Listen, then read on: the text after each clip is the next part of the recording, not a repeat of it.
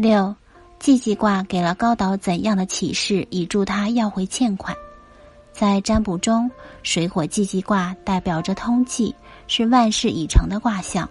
得到此卦的人，万事都很顺利，但在盛况下存有衰败的迹象，所以不能骄傲自满，应谨慎行事，预防即将而来的衰败。高岛易断中记载了一则与水火季季卦有关的例子。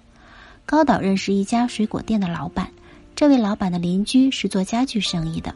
在水果店老板的介绍下，高岛卖了价值几千元的木材给家具店，但很久都没有收到钱。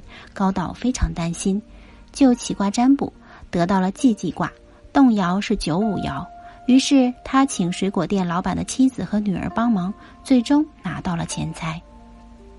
季季卦的九五爻有“东临杀牛，不如西邻之月季，实受其福”的爻辞。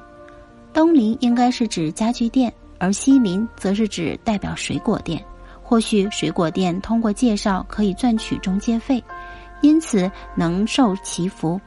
九五爻代表了家具店为东邻，那么西林水果店就是六四爻。